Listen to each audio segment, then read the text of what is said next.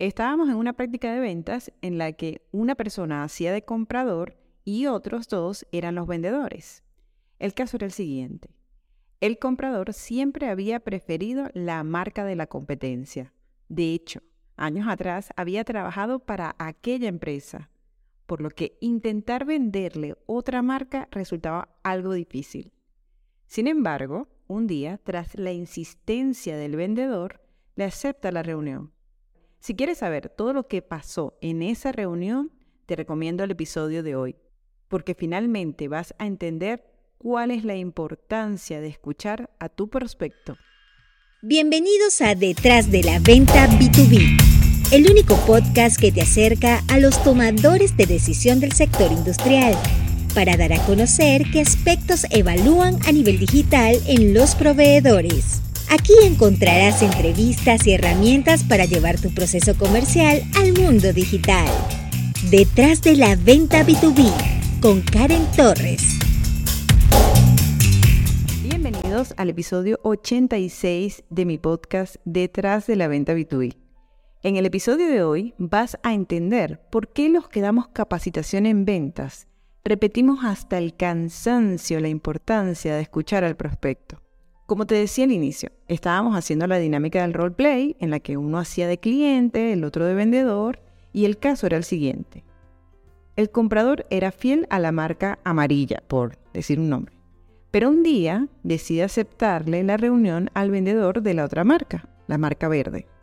Y aquí quiero darte un dato. Si el comprador nunca te atendía y ahora lo hace, es porque está abierto a escuchar otras opciones. Seguramente algo está pasando de manera interna, así que hay que aprovechar esa apertura. Bien, seguimos con la dinámica. Cuando los dos vendedores entraron y saludaron, lo primero que le dijo al comprador fue, Hola Juan, bueno, finalmente aquí estamos. Después de tantas llamadas y correos, ese último que me enviaste, donde dijiste que me podías ofrecer un mejor precio, me llamó la atención, así que conversemos. Lo siguiente que pasó fue que el vendedor lo saludó con mucha energía, le agradeció y le empezó a hablar de la línea de productos que hoy en día tienen. Escucha algo. El comprador le dijo, En ese último correo que me enviaste, donde dijiste que me podías ofrecer un mejor precio, me llamó la atención. ¿Con qué tema debía empezar esa conversación el vendedor? Pues tenía que hablar de precio. Ya le habían soltado una pista importante. Cambiar el tema era, era perder la oportunidad. Su respuesta debió haber sido algo como, bueno saberlo. Usted dígame, ¿qué máquina está necesitando en este momento? Y hablamos de precio.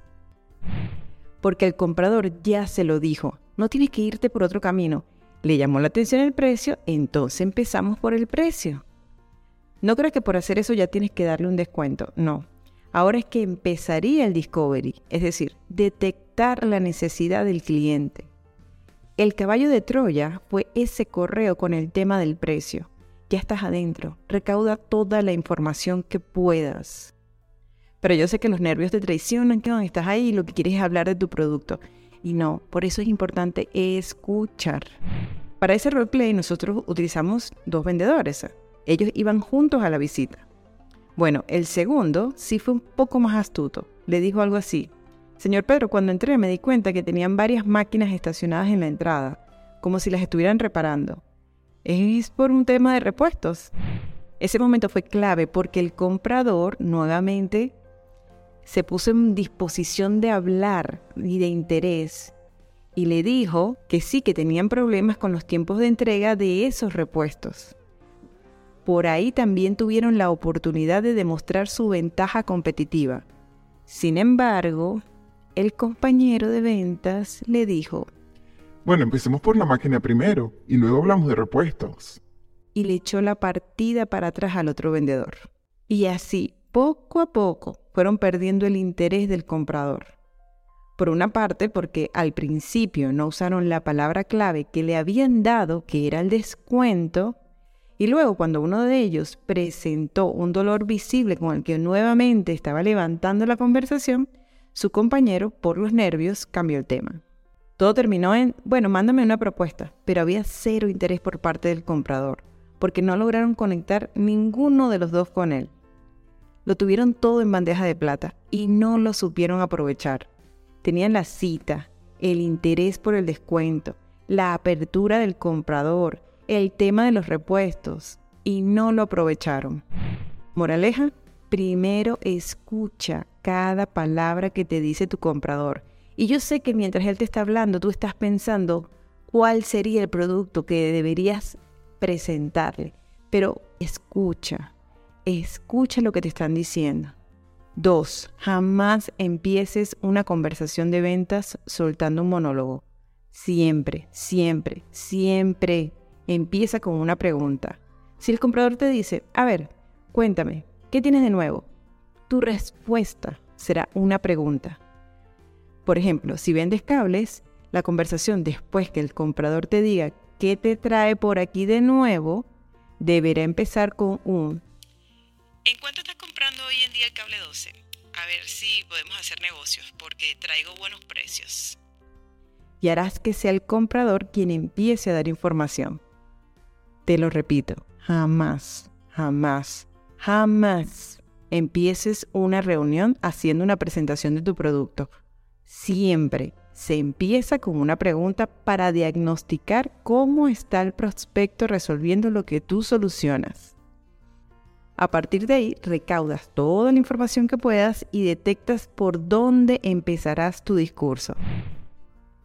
Si el vendedor hubiera prestado atención a la palabra clave que le dio el comprador y además se hubiera dado cuenta de la oportunidad de oro que le dieron para reunirse, que antes no pasaba, y que eso solamente significa una cosa, se abrió una oportunidad y hay que aprovecharla. Pero no lo hizo y desaprovechó el momento. Por eso somos tan intensos con el tema de escuchar, porque te da tanta ventaja. Y créeme, porque esta práctica siempre la hago y muy pocos, muy pocos vendedores escuchan. Si hoy tienes una reunión, pon estos pasos en práctica. Rompe el hielo antes de empezar la conversación.